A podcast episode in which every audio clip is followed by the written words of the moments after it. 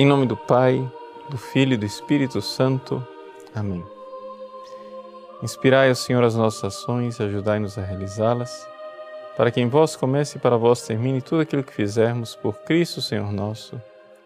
Amém. Santa Maria, Mãe de Deus, rogai por nós. Em nome do Pai, do Filho e do Espírito Santo. Amém. Uma alegria estarmos juntos aqui nesse programa ao vivo, mais uma vez e agora estamos iniciando o mês de setembro. O mês de setembro aqui no Brasil, nós celebramos o mês da Bíblia. A Igreja Católica no Brasil quer dedicar esse mês de forma especial, porque é o mês em que nós celebramos também a memória do grande biblista São Jerônimo, para nós é, podermos exatamente é, meditarmos mais nesse grande dom, nesse presente extraordinário, presente precioso de Deus que são as Sagradas Escrituras. Agora, um fato triste que aconteceu nesses últimos dias foi uma polêmica um pouco, a meu ver, um pouco gratuita, do pastor Silas Malafaia com o Dom Henrique Soares da Costa. Veja, eh, o pastor Silas Malafaia ficou perplexo diante é, de um ensino do, do Henrique, em que o Henrique, gravando um vídeo ali para alguns amigos que estavam ali presentes, ele estava falando para um grupo de jovens, os jovens gravaram aquilo, e ele falando aquilo que é a doutrina católica, que sempre foi a doutrina católica a respeito das Sagradas Escrituras. O pastor Silas Malafaia reagiu. É, eu não sei se, assim, o, o que é que me causa mais surpresa, né? Se foi o modo como ele reagiu ou se foi o assunto, né? Porque assim, eu acho que faz 500 anos que nós estamos de acordo que não tem acordo. ou seja, é, me, me, causou um pouco perplexidade o fato de ele ignorar a posição da igreja e de achar que aquela era a posição é, de um padre. Não, aquela não é a posição de um padre, aquela é a posição é, do magistério da igreja católica faz dois mil anos. Vamos daqui a pouco dizer do que é que se trata, quem não assistiu é, o vídeo, saber é, qual é o conteúdo. Mas eu gostaria de dizer logo no início desse programa que nós vamos então refletir sobre qual é o relacionamento entre igreja e Bíblia. Não é? E nesse relacionamento de igreja e Bíblia, saber qual é o pensamento da Igreja Católica, por isso é, eu convido aos fiéis católicos aqui a estudarem nós é, de forma bem tranquila e entendermos qual é o ensinamento da igreja de dois mil anos.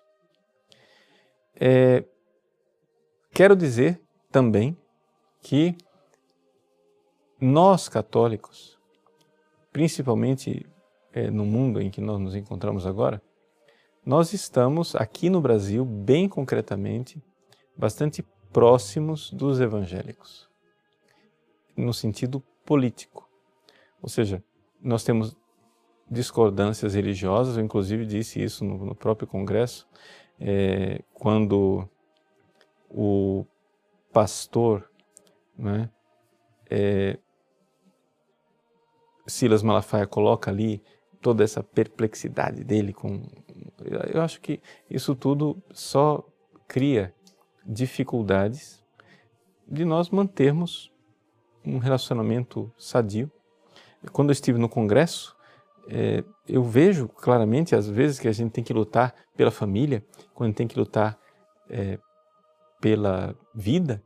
Quantas e quantas vezes a bancada evangélica é uma aliada bastante forte, bastante importante para nós, e eu acho que ficar agora é, jogando pedra uns nos outros né, não, não vai ajudar em nada. Eu acho que a gente tem que, com clareza, saber que nós não temos um acordo é, com relação a isso. Ou seja, não há acordo entre a Igreja Católica e a Igreja Evangélica, está muito bem, vamos nos respeitar mutuamente, mas saber que os nossos inimigos, ou seja, os inimigos do cristianismo, estão bem unidos contra nós.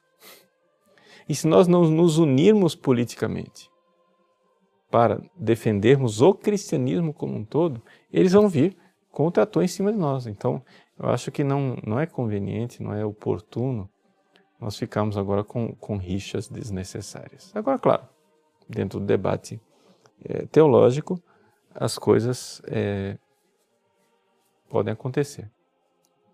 Bom, qual é então a doutrina da igreja com relação a essa realidade da Bíblia e da igreja católica? Qual é de onde veio? Quem veio antes, né? Essa, como se fosse um debate assim, foi o ovo ou foi a galinha? Quem veio antes? Veio a igreja ou veio a Bíblia? O Dom Henrique Soares da Costa colocou com grande clareza que há uma precedência da igreja. Ou seja, antes da Bíblia existe a igreja. E por que é que antes da Bíblia existe a igreja? Por uma razão muito simples. Porque a Igreja Católica né, compreende que nós só aceitamos a autoridade das Sagradas Escrituras exatamente porque é o que foi recebido pela tradição da igreja e pelo magistério. Vejam, aqui vamos colocar as coisas com clareza. Veja só. O pastor é, Silas Malafaia comete um, um grave erro de lógica aquilo que a gente chama de é, o sofisma do termo médio. Qual é o, o, o, silogismo, qual é o raciocínio do pastor Silas Malafaia? É o seguinte: Jesus é a palavra de Deus. Jesus é anterior e é mais importante do que a igreja. Conclusão: a palavra de Deus é anterior e mais importante do que a igreja. Sim. Só que acontece o seguinte: o problema é que, uma vez você considera a palavra de Deus como sendo o Verbo eterno, a segunda pessoa da Santíssima Trindade, e outra vez você considera a palavra de Deus como um livro, as Sagradas Escrituras. Ora, evidente que isso aqui é um sofisma é evidente que todos os católicos estão de acordo com os evangélicos quando nós dizemos que a palavra de Deus, a segunda pessoa da Santíssima Trindade, que se encarnou, é muito mais importante do que a igreja, porque ele é a cabeça da igreja, ele é a origem da igreja, e sem Jesus Cristo não haveria igreja. Sem a palavra de Deus não haveria igreja. Mas não, não estamos discutindo a respeito da palavra de Deus. Se você for prestar atenção no, no vídeo, é, do Dom Henrique, o Dom Henrique não usa a expressão palavra de Deus, ele usa, ele usa Bíblia, ele usa Sagrada Escritura. Né? Portanto, não vamos aqui confundir as coisas. Né? Ou seja, a igreja ela nasce da palavra de Deus, porque a palavra de Deus é uma pessoa. Essa pessoa é Jesus Cristo. Então a igreja nasce da palavra de Deus que é Jesus Cristo. Ele é o esposo da igreja. E, portanto, a igreja divina, né, que saiu do peito aberto de Cristo, como Eva saiu né, do lado de Adão, a igreja, ela realmente tem essa é, realidade de dependência do Cristo. Mas acontece que Jesus morreu, ressuscitou, subiu aos céus, enviou o Espírito Santo veio a igreja em Pentecostes e Jesus não deixou nenhuma linha escrita. Eu tenho aqui uma cópia grega, original grego, do Novo Testamento. Aqui estão, nesse livrinho aqui, estão os 27 livros do Novo Testamento. O que está aqui totalmente, absolutamente igual, tanto para os católicos como para os protestantes não há nenhuma discussão a respeito dos é, 27 livros do Novo Testamento. Tanto católico como protestante aceitamos os 27 livros do Novo Testamento.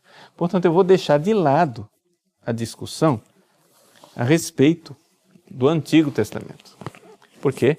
Porque nós, católicos, pegamos uma lista que é mais parecida com a lista da Septuaginta e os protestantes pegaram a lista é, judaica.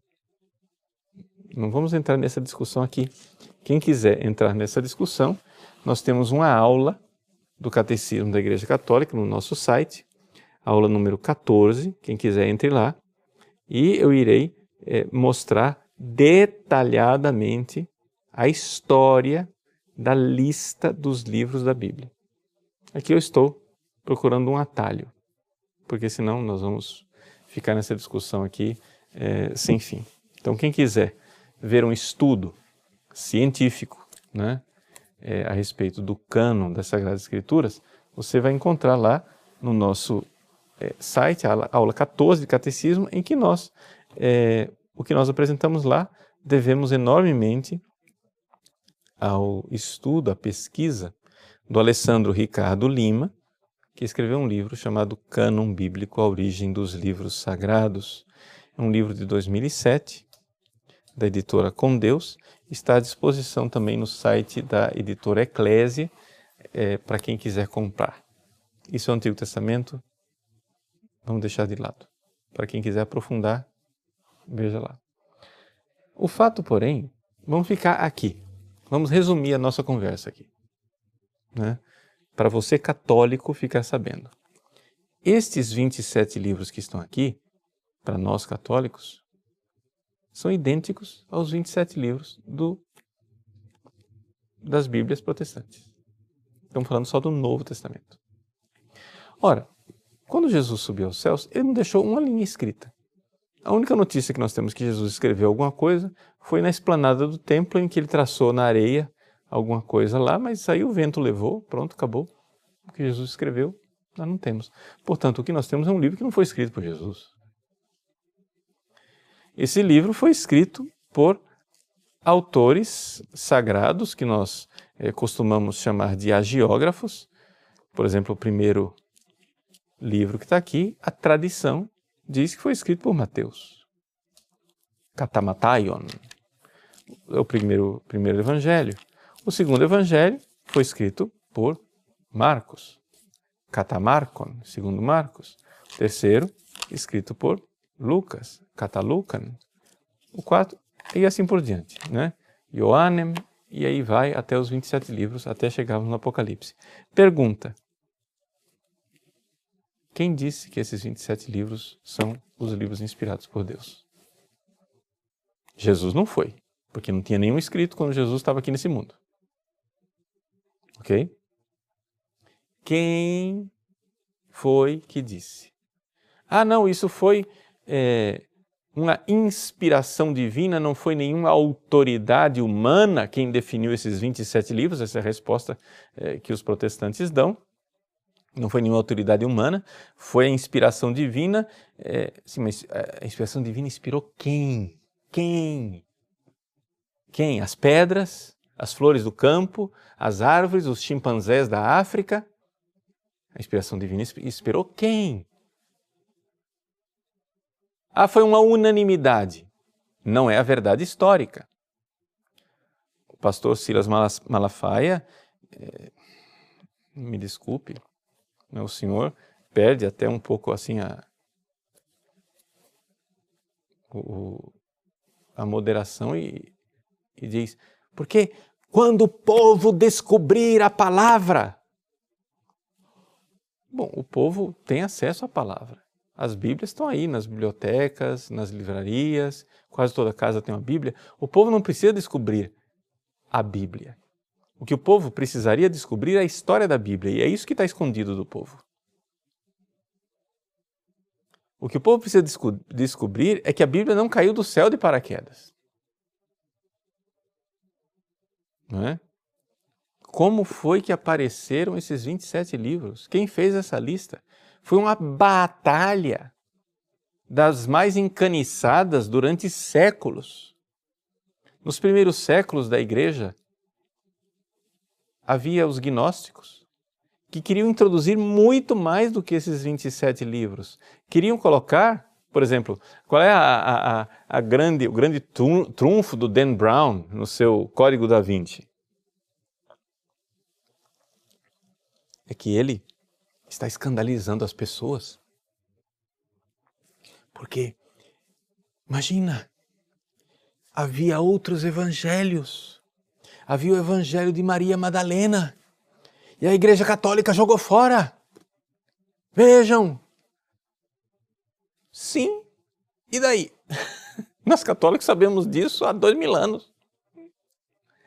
É evidente que havia muito mais evangelhos do que esses quatro que estão aqui. Havia o evangelho de Maria Madalena, o evangelho de Tiago, os evangelhos da infância, havia o evangelho carpocraciano de São Marcos, havia tantos outros evangelhos. Outras epístolas, como a epístola de Barnabé, outros atos dos apóstolos, não é? E não entraram na Bíblia. Mas não entraram na Bíblia por quê? Os gnósticos, eles queriam colocar tudo isso dentro da Bíblia. Eles queriam colocar lá o Evangelho de Maria Madalena, que fala que Jesus é, beijou Maria Madalena, que Maria Madalena era a discípula amada de Jesus, etc, etc. A igreja não aceitou esse Evangelho como sendo canônico, ele não é inspirado, ele não é palavra de Deus. E enquanto os, os gnósticos queriam colocar muito mais livros aqui, havia outros, né? como os marcionitas, que seguiam o herege Marcião, que queriam tirar. Eles queriam, não, não era quatro evangelhos, eles só aceitavam o evangelho de Lucas. E ainda com censuras, ainda tiravam uns pedaços de Lucas aceitavam só as cartas de São Paulo e o resto jogaram fora. Então, quer dizer, se fosse por Marcião, seriam muito menos livros. Se fosse pelos gnósticos, seriam muito mais livros. E esse debate, esse arranca-rabo, essa disputa, né, ela foi uma disputa encaniçada é, durante séculos. Vamos lá você fiel católico, me diga, quem foi que fez a lista dos 27 livros do Novo Testamento. Eu não estou querendo entrar no debate do Antigo Testamento, porque levaria a gente muito longe, essa história lá, é, debate com os protestantes. Vamos ficar no acordo, nós estamos de acordo. Todos, todos, absolutamente todos os católicos absolutamente todos os ortodoxos, absolutamente todos os protestantes da face da terra, todos os que se dizem cristãos, todos, absolutamente todos, aceitam os 27 livros do Novo Testamento sem discordar. Essa unanimidade veio da onde? Já que nos primeiros séculos havia um grande debate. Não me venha dizer que foi uma unanimidade que os apóstolos, bingo, iluminados, disseram: é isso. Não. Se você for ver, nas primeiras listas canônicas, por exemplo, o, o livro do Apocalipse quase não estava presente, porque muitos, em muitos lugares, era tido como um livro herético. A segunda e a terceira carta de São João quase não entrou. Em compensação, havia um outro livro, O Pastor de Hermas, que era muito popular e era lido em muitos lugares. E aceitado e aceito como sendo um livro bíblico. Então, quem foi? Essa é a pergunta que não quer calar. Ora, não há por onde escapar. Ou você crê que a igreja foi inspirada. A igreja foi inspirada para escolher esses 27 livros, ou então de onde veio isso? Se houve tanto debate, se houve tanta, tantos séculos de disputas, onde a coisa só foi se esclarecer, né? No cano do Novo Testamento, lá no século, final do século II, você encontra já algum fragmento ali, o fragmento de Muratori, tem uma lista parecida com a nossa, mesmo assim ainda não está completa. Você encontra é, algumas é, coisas, de tal forma que o próprio Santo Agostinho, né, ele ainda fala dos livros do Novo Testamento como se fosse ainda uma coisa debatida. Ele, ele põe lá um critério, diz: olha, vamos adotar o livro que a maior parte das dioceses aceita, principalmente as dioceses mais antigas, as dioceses de origem apostólica. É, na época de Santo Agostinho. Estamos falando final do século IV, início do século V. Então, não tem por onde escapar. O problema mas isso é um problema dos protestantes, não é um problema nosso. O problema é que Martinho Lutero, Calvino, os primeiros protestantes, eles resolveram não crer na igreja. Eles resolveram, eles optaram, eles vieram com essa novidade de crer na Bíblia. Acontece que isso não tem é, é como querer que um homem fique de pé em cima dos próprios ombros dele. Ou seja, quem dá fundamento à Bíblia é a, é a, própria Bíblia. Não, não pode ser. Quem dá fundamento à Bíblia não é a Bíblia. Esse livro aqui não foi. Não é assim, encadernado, bonito, impresso num, num formato tão manuseável se você for copiar esses 27 livros em manuscritos, você vai ter um volume enorme. Né? E é evidente que isso não estava num volume só, isso era uma biblioteca. Eram 27 livros mesmo. É por isso que a palavra Bíblia é plural. Biblion é um livro. Bíblia são os livros. Então, as Sagradas Escrituras, os livros do Novo Testamento, eles foram escolhidos pela igreja. Portanto, vamos agora responder. Como é que nós temos os livros do Novo Testamento? Nós temos o livro do Novo Testamento porque a tradição da igreja, ao longo dos séculos, foi com a inspiração divina, fazendo a lista dos 27 livros.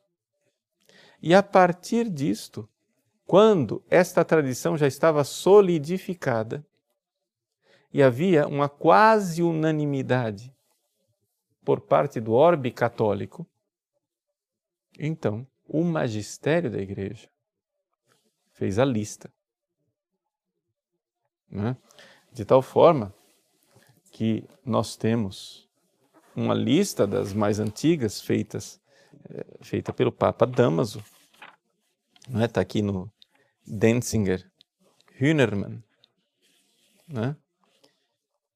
em que ele coloca, pode olhar lá no número 179 do Denzinger Hühnermann, os livros né, das Sagradas Escrituras.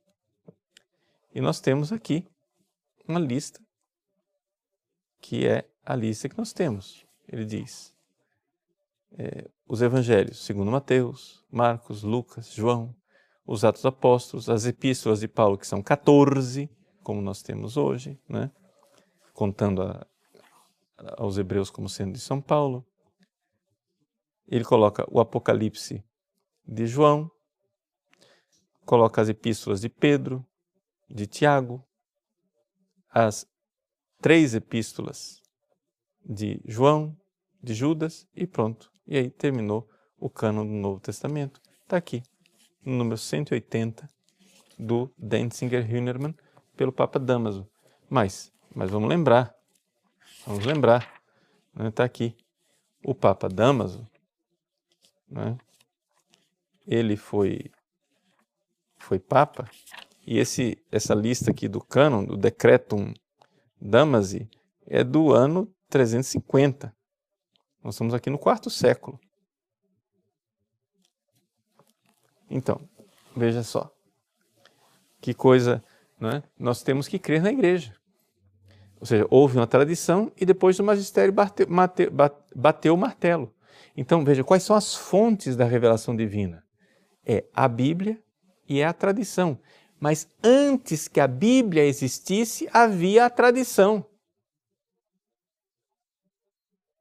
Repito, antes que a Bíblia existisse, havia a tradição.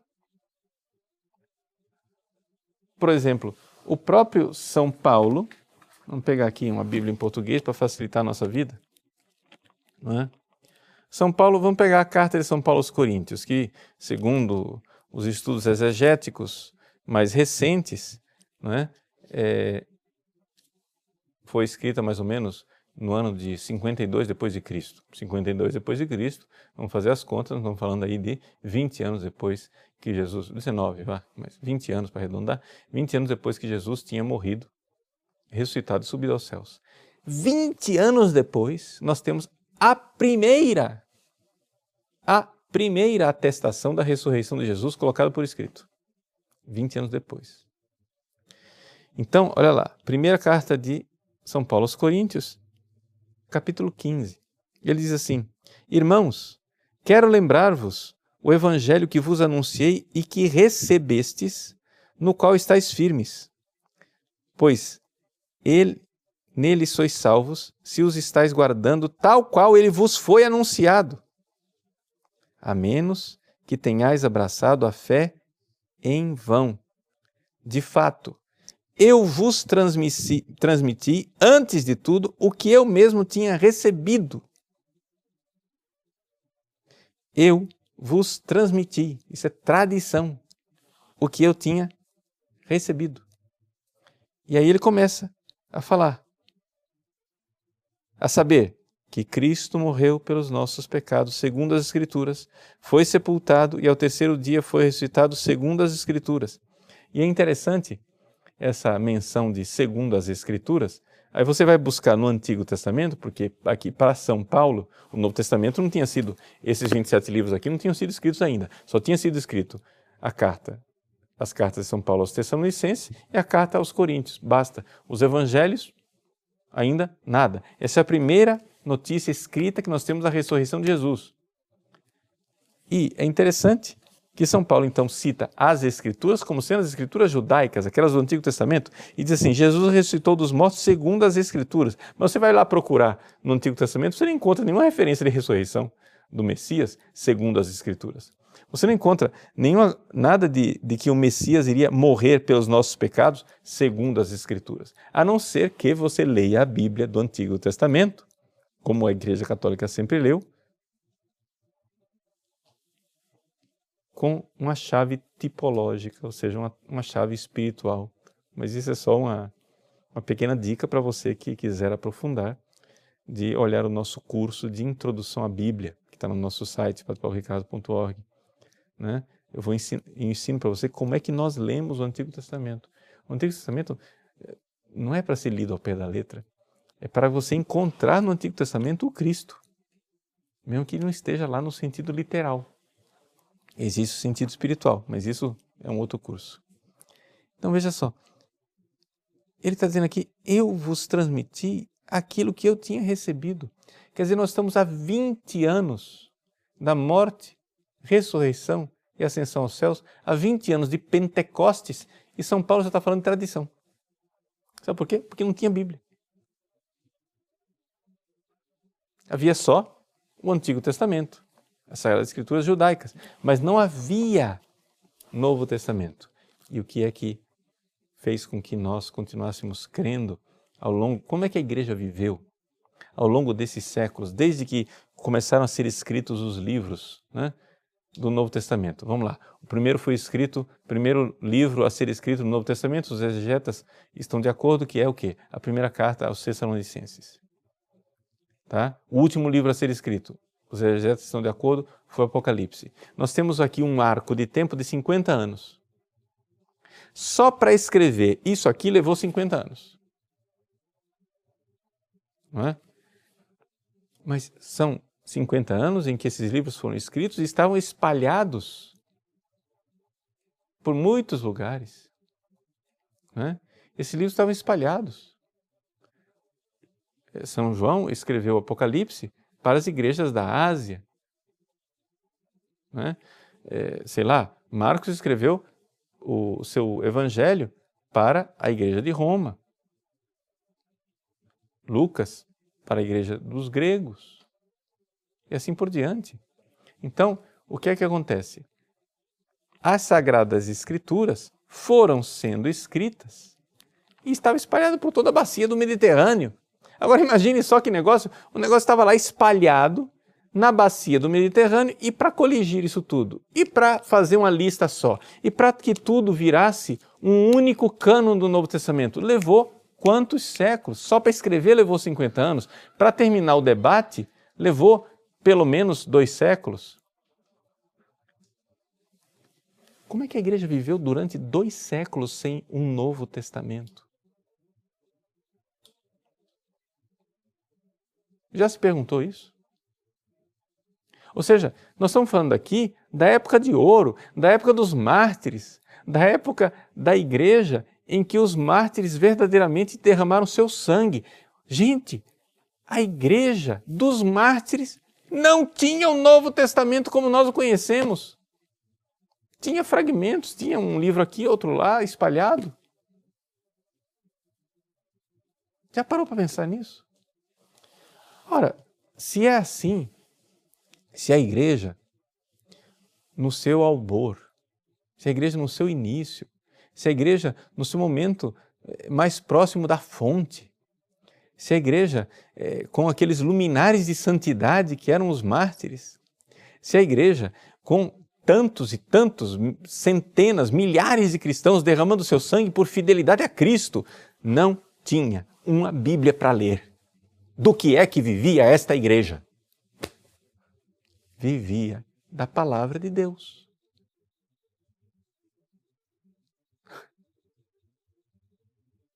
Mas a palavra de Deus não é a Bíblia. A palavra de Deus é o Cristo.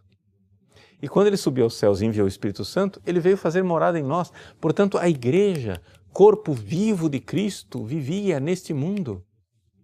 A igreja dos santos, a igreja dos que tinham fé, não precisavam de Bíblia. Este, esse princípio da sola escritura, ele é tão alheio à tradição e à história da igreja, que ninguém jamais poderia sequer pensar de dizer a Bíblia é o único critério da fé. Antes de acontecer um fenômeno que aconteceu antes do nascimento de um rapaz chamado Martinho Lutero. Porque antes de Martinho Lutero nasceu Gutenberg. Antes de Martinho Lutero, Gutenberg inventou a imprensa.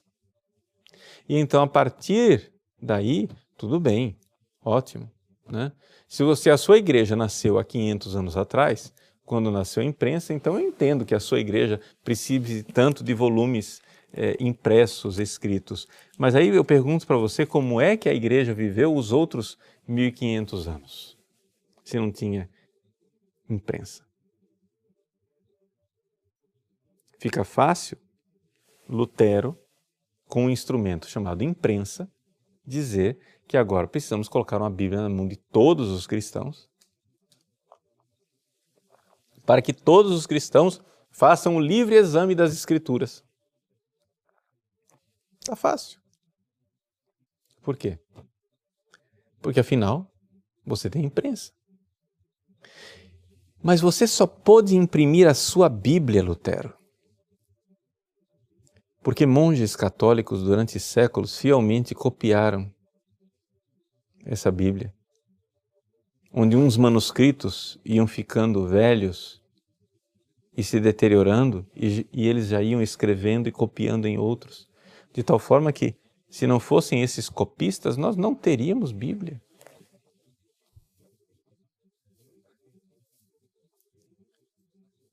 Então, é evidente que nós estamos aqui né, é, diante de uma realidade.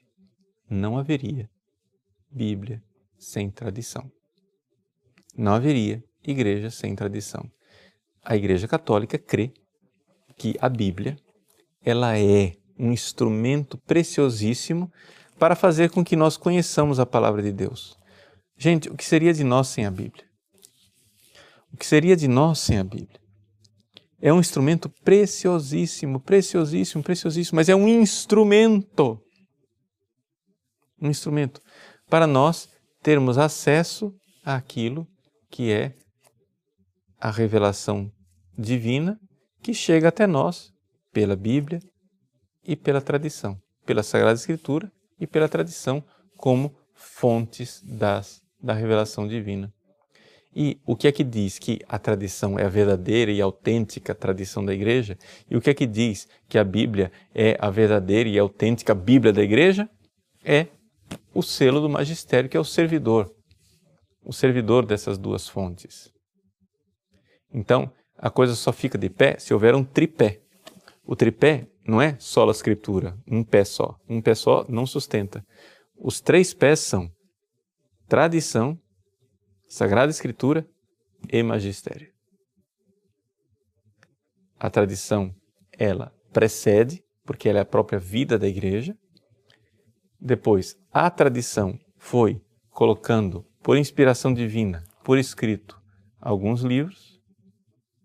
Esses livros espalhados depois foram sendo né, escolhidos pela própria tradição, a própria igreja iluminada ia escolhendo esses livros até que finalmente, quando se chegou a um quase consenso, o próprio magistério chegou e disse: não, são esses 27 livros, sim. E a partir destes 27 livros, nós temos o cânon do Novo Testamento. Essa é a história da Bíblia. Pelo menos no Novo Testamento, naquilo que é, é o que nós temos de principal e de mais importante. Portanto, a palavra de Deus é Jesus, encarnado, o Verbo encarnado. A Sagrada Escritura é um instrumento para fazer com que nós possamos ter acesso a Jesus. Por quê? Porque Jesus vive nos membros da sua igreja. Ele está vivo nos membros da igreja. É por isso que no caminho de Damasco, São Paulo ouve de Jesus: Saulo, Saulo, por que me persegues? Mas Saulo não estava perseguindo Jesus? Absolutamente não. Jesus já estava no céu há muito tempo. Ah, Saulo estava perseguindo os cristãos. E Jesus diz: Eu sou Jesus a quem tu persegues. Veja que coisa fantástica. Né? Eu sou Jesus a quem tu persegues. Então, essa é a realidade mais importante que nós temos né? do Cristo, que realmente vivo está vivo na vida da igreja. E então, aqui nós temos Jesus, que vivo nos seus fiéis, está falando conosco o tempo todo e a Bíblia, então, é uma ocasião extraordinária de, de nós prestarmos atenção ao que o Cristo está dizendo dentro de nós. Como diz Santo Tomás de Aquino, existe a palavra externa que está aqui, nesse livro, está na pregação, está na vida de um santo, está na tradição da igreja. A palavra externa que ecoa lá fora na história ela ecoa lá fora para fazer com que nós prestemos atenção na palavra interna do Cristo vivo na vida da igreja que está falando a cada um de nós. Então, é esse o caminho. É assim que nós temos Bíblia e igreja. Ou seja, Jesus é a palavra de Deus. Essa palavra encarnada ela tem um corpo, que é a igreja. E este corpo vivendo é? a partir da palavra, foi quem escreveu os 27 livros do Novo Testamento. Foi quem escolheu esses 27 livros. é? E aí que nós temos a, a Bíblia tal qual nós a conhecemos. Tá bom? Vamos fazer um pequeno intervalo e a gente volta já para fazermos um pequeno diálogo a respeito é, do conteúdo deste nosso programa. Tá bom? Até já.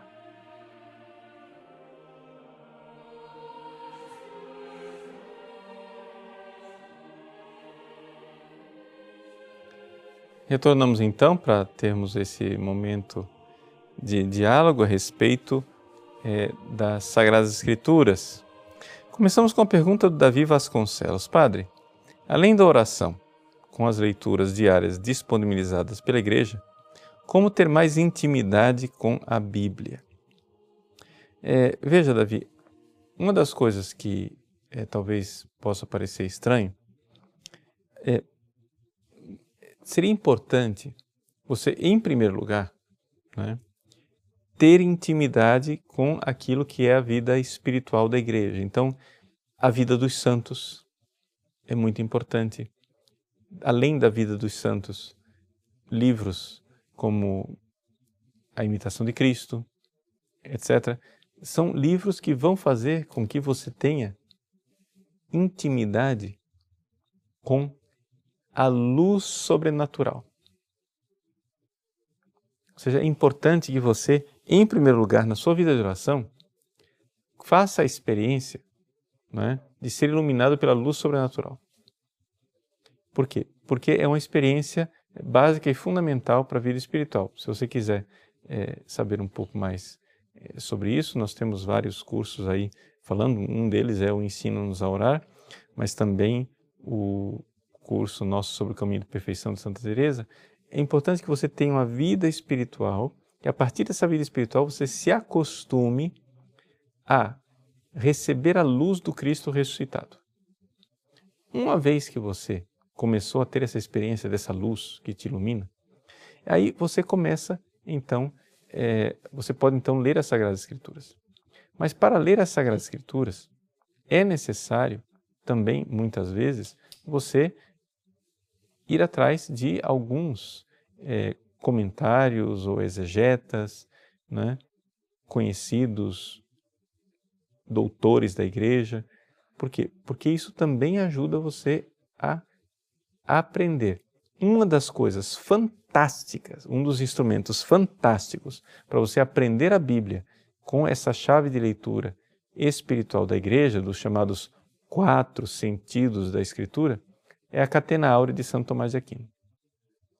Então, através da catena áurea, ele coloca ali, né, para cada versículo dos evangelhos, comentários de é, padres da igreja, e através desses comentários, né, você vai lá e consegue é, ver como que se lê.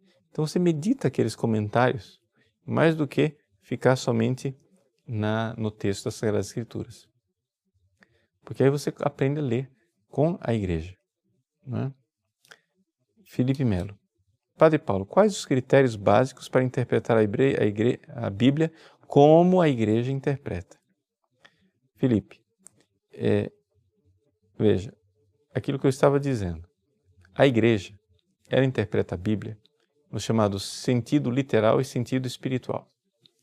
Portanto, nunca, nunca nós devemos ler a Bíblia somente no sentido literal. Infelizmente é isso que fazem os exegetas modernos. Eles pegam a Bíblia como se fosse um, um livro do passado e destrincham aquilo. Mas o sentido literal, embora ele seja muito importante, Santo Tomás de Aquino diz que o sentido literal é a base de tudo, em cima dele nós temos que enxergar os outros sentidos chamados sentidos espirituais. O sentido espiritual, eles são basicamente três sentido moral, em que eu consigo ver ali naquilo que está sendo é, narrado uma norma de vida, como eu devo me comportar. Depois, um chamado sentido alegórico. No sentido alegórico, você vai buscar sempre Jesus. Você deve procurar sempre Jesus que está ali né? e que, embora não esteja explicitamente presente, a igreja sempre viu Jesus presente.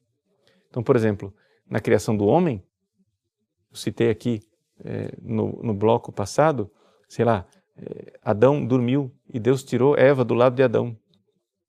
Ah, o Cristo dormiu na cruz e Deus tirou do lado do Cristo que brotou água e sangue a igreja. É, Noé entrou na arca, a arca era de madeira. Aí é a cruz de Cristo que salvou a todos nós do dilúvio. Abraão né?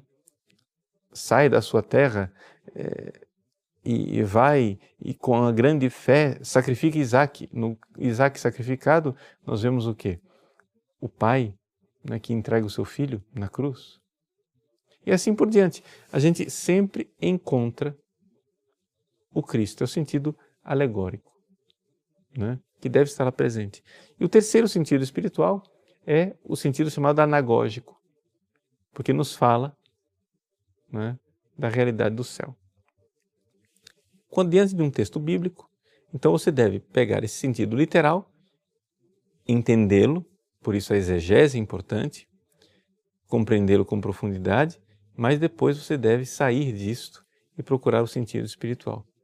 É por isso que eu dizia, na resposta anterior, que você precisa primeiro se habituar com a luz sobrenatural da graça, ou seja, com a luz do Cristo ressuscitado, que ilumina a verdade. Senão você não vai conseguir encontrar isso lá nas Sagradas Escrituras. Né? Então, nem sempre as pessoas estão prontas para ler as Sagradas Escrituras. Gabriel Henrique, Padre, sou seminarista, venho perguntar para o senhor qual a melhor tradução da Bíblia para estudos.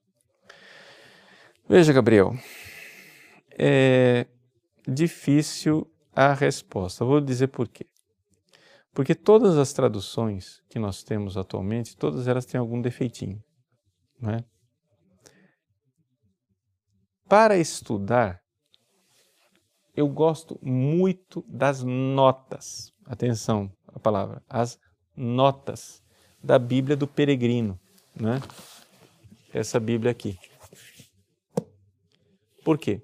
Porque o padre Alonso Schöcker, que fez essas notas aqui, ele fez essas notas é, com uma sabedoria espiritual muito grande, fazendo algo que hoje os exegetas não ousam fazer, que é comentar a Bíblia com a Bíblia e ler a Bíblia como um todo. Hoje, os exegetas têm essa mania de é, fatiar a Bíblia. Então, o que acontece? Eles dizem, não, essa aqui é a teologia de Marcos, a teologia de Lucas é outra. Então, você já não pode é, pegar um versículo de Marcos e usar para interpretar Lucas. Pecado mortal, porque é outra teologia. Mas, gente, o autor é o mesmo, é o Espírito Santo. Então, o padre Alonso Schecker, ele lê a Bíblia com a Bíblia e isso é muito bom. Então, estou falando das notas de rodapé. A tradução do padre Alonso Schecker, ela não é uma tradução literal. E essa é a dificuldade dela. Ela é uma tradução que tenta expressar é, dentro da cultura hebraica ou da cultura é, da língua grega o que o autor está dizendo. Então ele faz adaptações. Então tem essa dificuldade. A Bíblia de Jerusalém, na edição antiga, ela era um pouco melhor. A edição atual fez opções textuais, às vezes um pouquinho ousadas, assim, meio liberais. Então a Bíblia de Jerusalém é meio problemática. A Bíblia da CNBB, né, a tradução da CNBB, a, a própria comissão né? O próprio padre Koenigs, que é, dirigiu a, a comissão de, de, tradutores, eles dizem que não está pronta. Ou seja, ela está sendo ainda revista porque nem tudo aqui foi feito com aquele de, forma criteriosa. Então, ainda não é uma obra unitária, a Bíblia da CNBB. É, ainda é uma obra de um pouco de retalhos, porque, claro, cada autor pegou uma, um livro, foi traduzindo, tentaram fazer uma revisão para unificar as coisas, mas ainda há coisas assim que é, causam um pouco de perplexidade, embora é uma, uma tradução muito boa, uma tradução boa. Porém, os próprios é, autores dizem que ela ainda não está terminada. A Bíblia da Ave Maria, ela tem um que interessante porque ela tenta ficar naquilo que são as formulações mais tradicionais que nós estamos acostumados. Por quê? Porque na realidade, uma Bíblia católica, ela deveria ser traduzida usando é, as opções de tradução da chamada Neovulgata. Eu tenho aqui a, a Vulgata Clementina, né? que a igreja usou durante séculos. Essa, esse texto aqui da Vulgata, ele foi revisto depois do Vaticano II pelos exegetas nas opções textuais, etc, etc, e se tornou então o que nós chamamos de Neovulgata. Eu não trouxe aqui a Neovulgata, só me lembrei quando quando cheguei aqui hoje, é, podia ter trazido para vocês verem a Neovulgata, tenho lá em casa. Mas a Neovulgata, ela precisaria ser o parâmetro das traduções católicas, mas aqui no Brasil nós não temos eh, nenhuma tradução que siga as opções da Neovulgata. Né? Então, assim, na verdade a gente tem que meio que cotejar entre as várias traduções e terminar fazendo um, uma opção. Existem, claro, as outras traduções, como é, outras traduções da Loyola, como a a, a TEB, né, a tradução ecumênica, é, e as traduções mais antigas, né, traduzidas da, da, Vulgata, como a Mato Soares, etc, etc, todas têm a sua, a sua vantagem. O que acontece é o seguinte, no fundo, no fundo, é, nós aqui no Brasil ainda estamos, não estamos muito bem servidos de traduções bíblicas, é, a gente tem que se virar um pouco, né? comparando as várias traduções e, claro, estudando né, as línguas originais, principalmente o grego. O hebraico, eh, eu sei que é mais pedreira, mais difícil, né? mas é, o grego do Novo Testamento não é que seja uma coisa impossível para a gente ter uma, uma noção é, básica daquilo que é o grego do Novo Testamento. Então, assim, desculpa se a resposta não foi a contento, mas assim, a gente tem que. A solução é, é ter várias Bíblias né, e, cotejar um pouco uma com a outra. Vinícius Boer Bonafini, padre, sua bênção. Muitos evangélicos alegam que a igreja primitiva não é a igreja católica, apostólica romana. Isso está certo? Vinícius, veja, é, uma coisa é certa: a igreja dos primeiros séculos não era evangélica, ou seja, não era protestante. Se você for pegar, por exemplo, é, as cartas de Santo Inácio de Antioquia, que é um mártir do primeiro século, do primeiro para o segundo século, um mártir que teve contato com os apóstolos, você vai ver que nas cartas dele a organização da igreja é uma organização católica, ou seja, é o bispo com os seus presbíteros, os seus diáconos, uma igreja é, diocese com episcopado monárquico, etc, etc. Ele fala claramente é, desse princípio de nós estarmos em sintonia com a tradição dos apóstolos, de obedecermos aos bispos e ao magistério. É... Bom, você olha uma descrição dessas, você vê que tem bico de pato, tem asa de pato, tem pé de pato, anda feito pato, faz quaquá, talvez seja um pato. Essa descrição aqui, eu acho que é de igreja católica, né? Então, assim, quando você olha para os, os escritos dos padres subapostólicos, né, os padres que conheceram os apóstolos, você vê claramente que existe uma continuidade.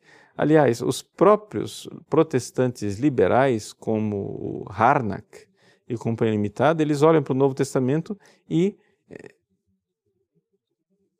dizem que o Novo Testamento, o Novo Testamento padece né, de um früh-catolicismus, ou seja, de um catolicismo é, primitivo que está lá incubado, como se o Novo Testamento já tem um vírus do catolicismo dentro dele. São protestantes, não sou, não sou eu quem estou dizendo. Né?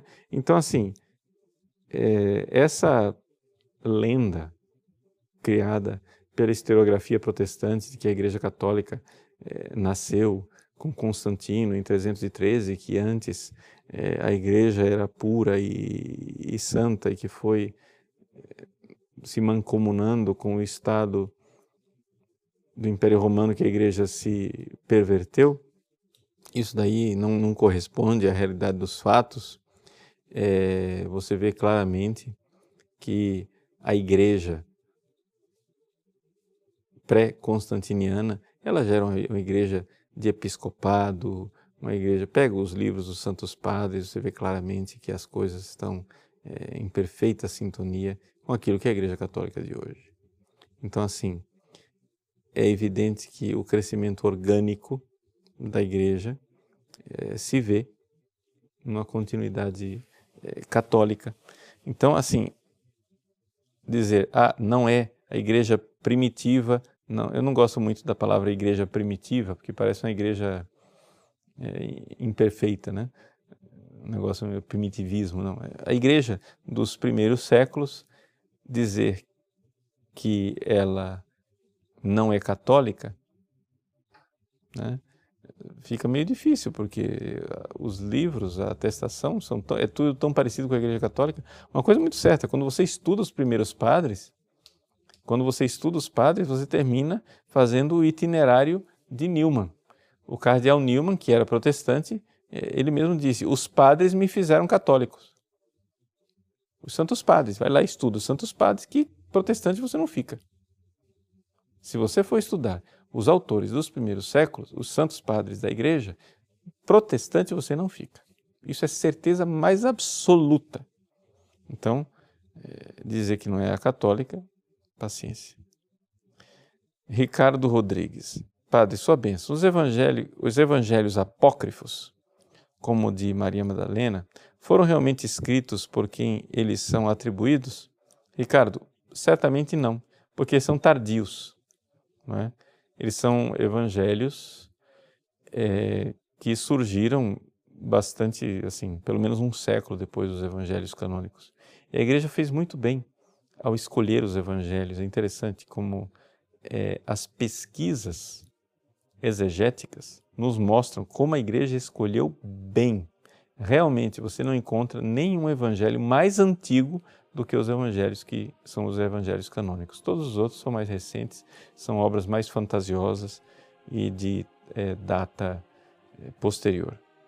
Rinaldo Braga. Padre, boa noite. Sua bênção. Qual a importância da tradução de São Jerônimo, a Vulgata, para o latim? E foi a partir dela que as outras traduções ocorreram ou buscaram-se textos originais?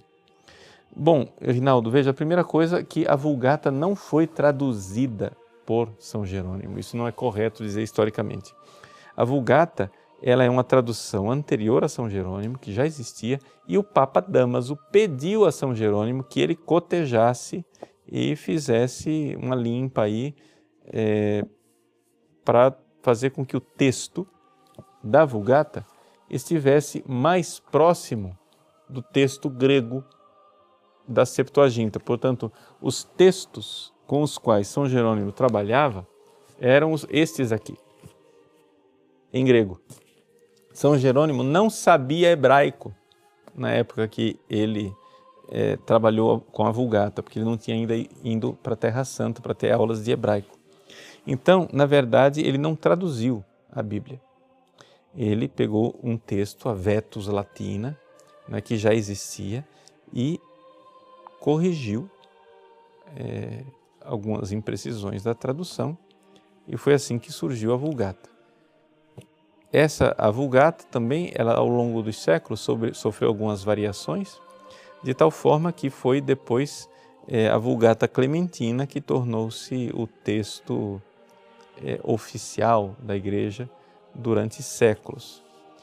Porém, com é, o Vaticano II, se pediu que se revisasse, porque a ciência bíblica ela é, progrediu, e se revisasse esse texto da Vulgata a partir dos textos originais e então se tem a chamada Neo-Vulgata. Hoje, aqui no Brasil, eu não conheço nenhuma tradução que realmente se calque a partir da Neo-Vulgata. Também porque a maior parte dos biblistas, eh, hoje em dia, já não sabem mais latim como deveriam. Né? Ou seja, os biblistas estudam eh, grego e hebraico.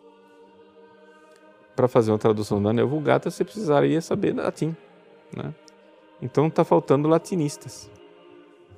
É, então a maior parte das traduções que nós temos, pelo menos naquilo que elas dizem, dizem que vem dos textos originais grego e hebraico. Não é? Então é essa a coisa que nós temos aqui no Brasil. Tá bom? Então foi uma alegria estarmos com, juntos aqui, de debatermos e conversarmos a respeito desse tema tão importante no início deste mês, que é o mês de setembro, o mês da Bíblia. Tá bom? Deus abençoe você até a semana que vem, se Deus quiser. Em nome do Pai, do Filho e do Espírito Santo. Amém.